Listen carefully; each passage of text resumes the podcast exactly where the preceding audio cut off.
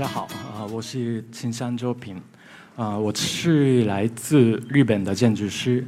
呃，今天很高兴来到上海，我平时在北京，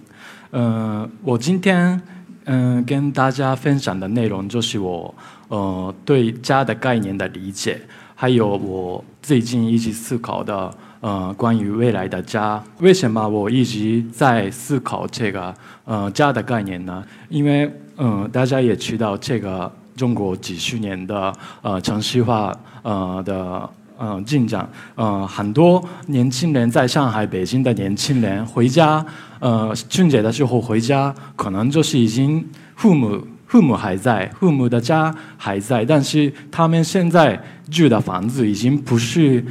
你们原来嗯小时候住的房子，已经嗯、搬到他们已经搬到新的城市、新新的呃住宅、新的房子了。比如说我现在如果是回日本的老家的时候，我父母还在，然后父母住的地方是我原来小时候住的房子，我小时候呃学习的桌子，我小时候用的房间都在。所以我认为中国的年轻人就是呃一个缺少家的概念的一个群体，嗯、包括他们自己的在城市里面的家也一样，他们可能就是有小的房子，但是呃从小一直在外边工作，嗯、到晚上，然后晚上回家，呃基本上就是一个人生活，那这种房子也不能说是他们的家。因为家就是家庭的容器，或者说家是家庭的衣服一样的东西。那家庭一直在变化，家也一直在变化。因为我们家庭原来是很大的家庭，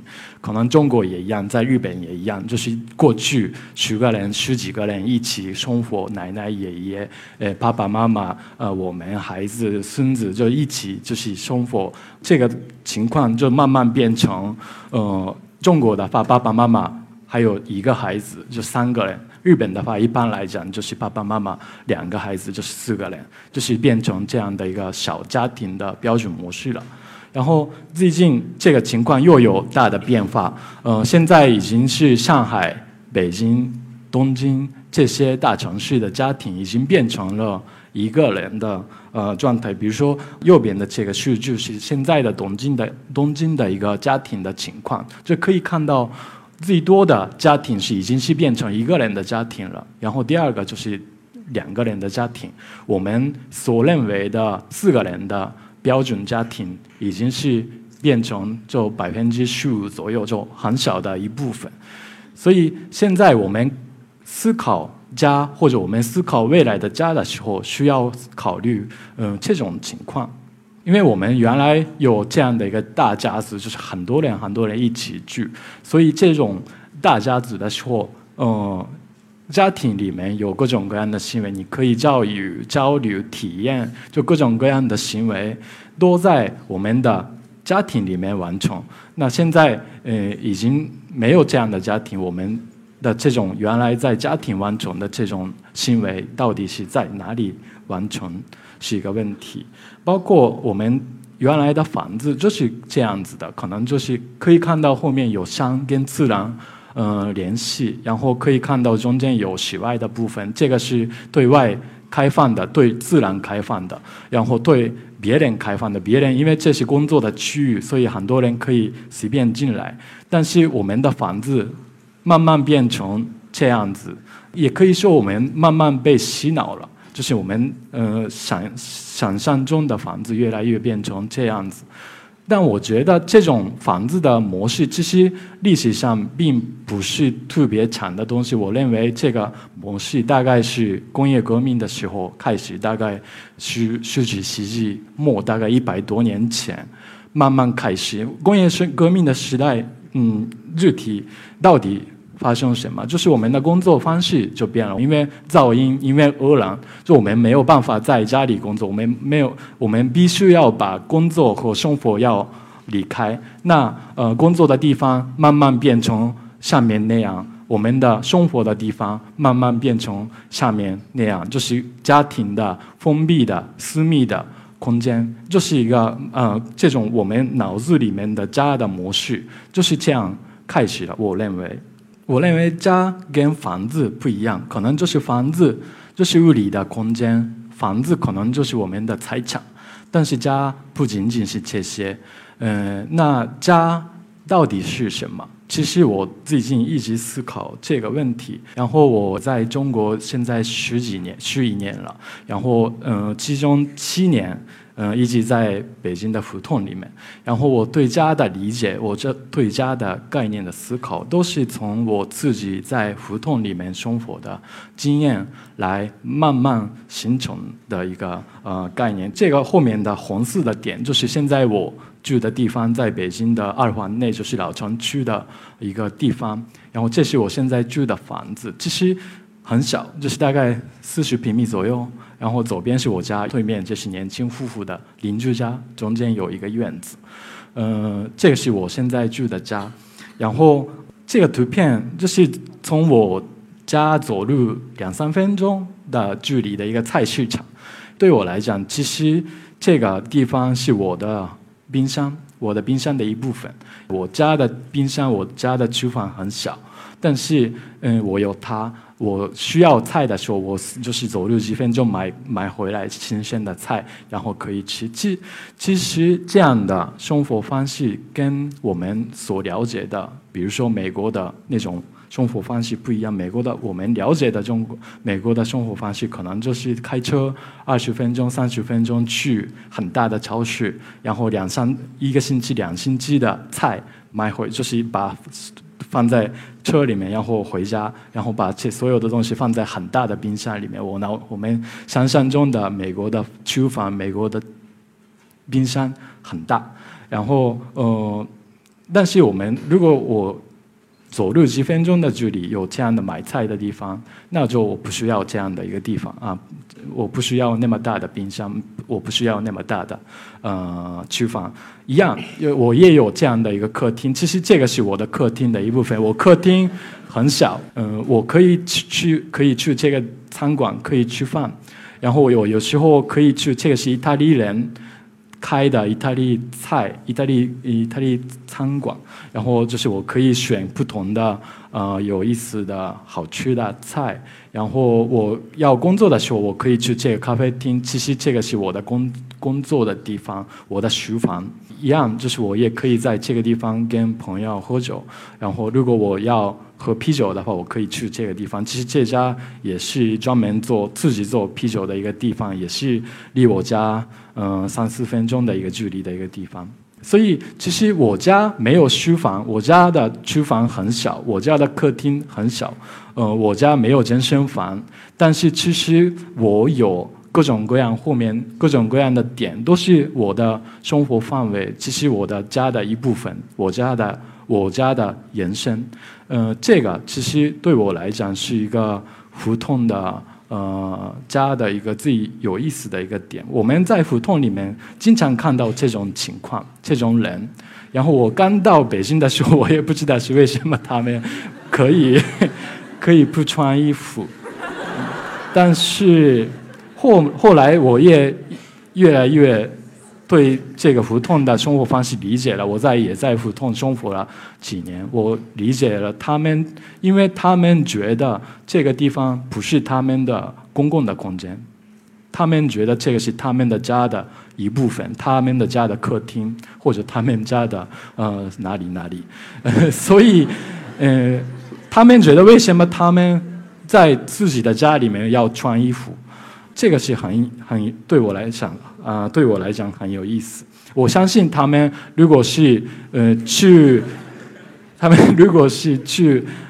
稍微远一点、远远一点的地方，他们如果超过他们心里中的家的范围的时候，就他们一定是觉得不好意思不穿衣服，他们一定是要穿衣服的。嗯，所以我认为家是应该是开放的，然后家应该是跟城市融合在一起，城市可以。引入到家里面，家可以延伸到城市里面，然后家应该是跟自然有关，然后呃，家应该是跟生活有关，然后这种嗯概念，我在基在基础上，我最近一直思考未来的家到底是什么，然后这个 House China House Vision 理理想家，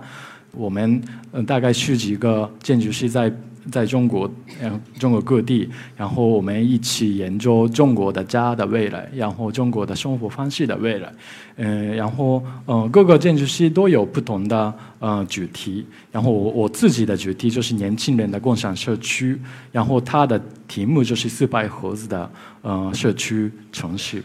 呃，这个是这个研究项目，我们一直在做，然后最近变变成一本书了。然后如果有兴趣的呃话，可以可以看一下。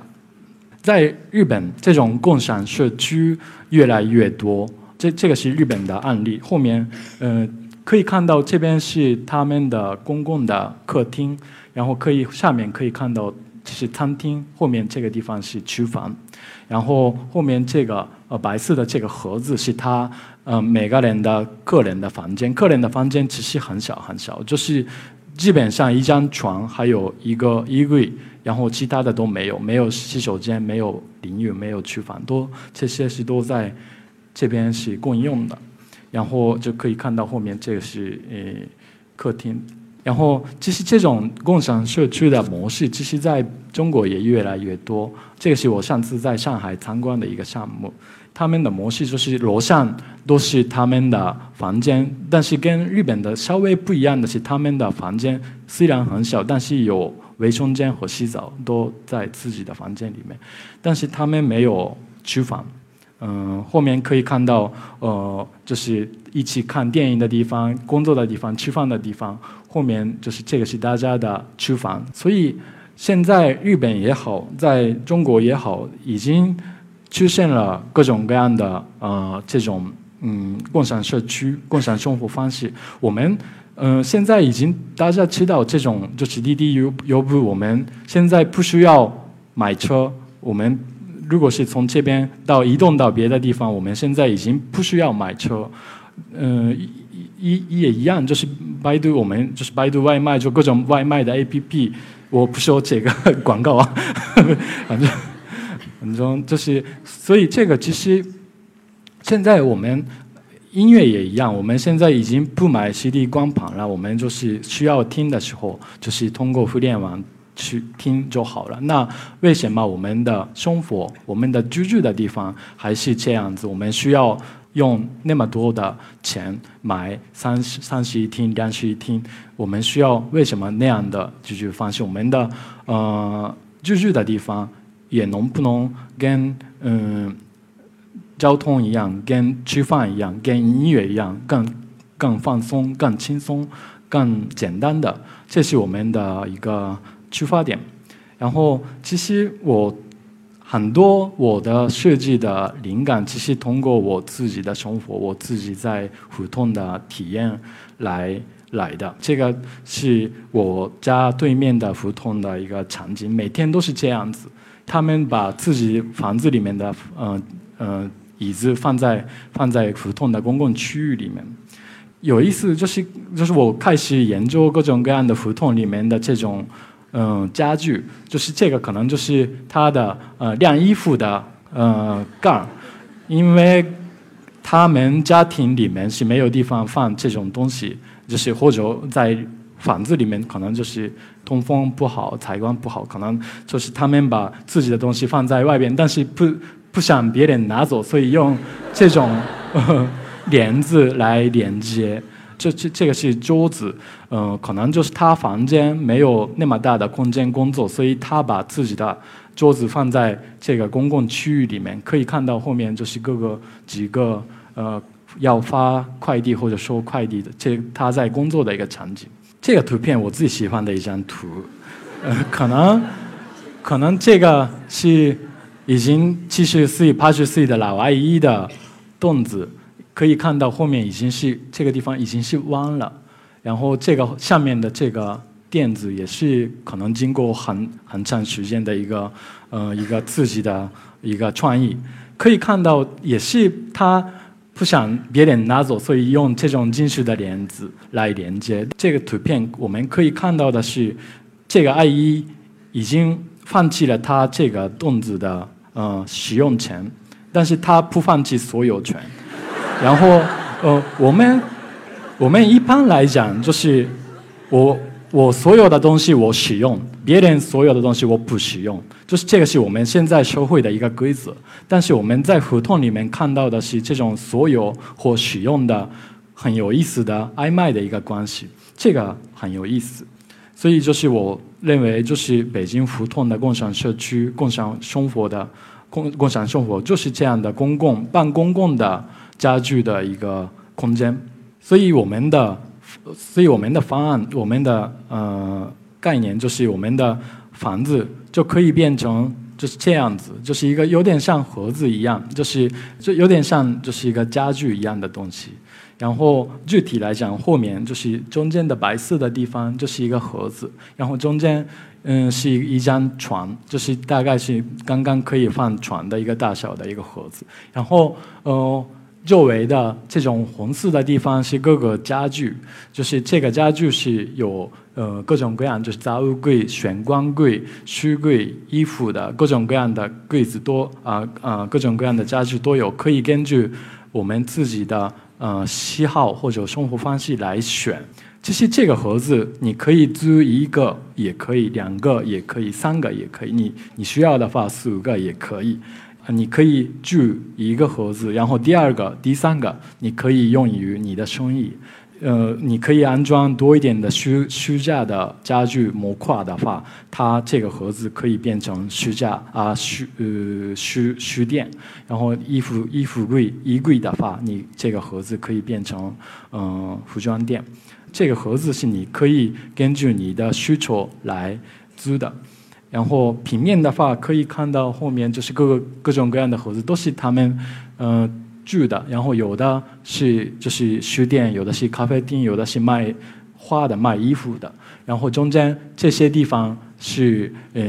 卫生间，然后厨房、淋浴都在这个中间的地方。然后这个中间比较大的这个盒子，就是它很大的一个呃电梯。然后，因为这个电梯很大，所以直接把这个盒子可以放在这个电梯里面，然后它可以上到二层、三层、四层，可以天气好的时候，其实可以去屋顶，就是可以在屋顶上睡睡觉。因为这个盒子都可以动，所以其实根据它的使用方式，有时候可以做这样几个不同的活动。然后，如果需要的话，呃。我们今天这样就需要这样的活动的时候，可以把这个盒子一起挪过去，然后做这样的一个大的活动的区域。然后，如果大家一起今天把所有的盒子都往里移动的话，就我们可以做一圈这样的一个公共的区域，可以做，比如说马拉松啊、跑步啊那种那种比赛。其实各种各样的活动都可以考虑。其实很多人想问。嗯，这个不可能，这样的呃生活方式，我觉得不可能，因为所有的家具都放在外边，我们的衣服、我们的书、我们的东西都放在外边，别人拿走怎么办？就是我们刚才在胡同里面看到的那个场景一样，他们放把自己的家具放在外边，但是他们不想别人拿走，所以他们只能通过那种金属的帘子来固定，但是我。嗯，这个因为这个概念，这个方案其实不是现在的马上实施的一个概念，可能就是十年、十五年后的一个一个方案。十年、十十年、十五年后，我们的技术已经是变成很有意思的一个阶段。我们现在已经有哦，IC、I、IC 的标签，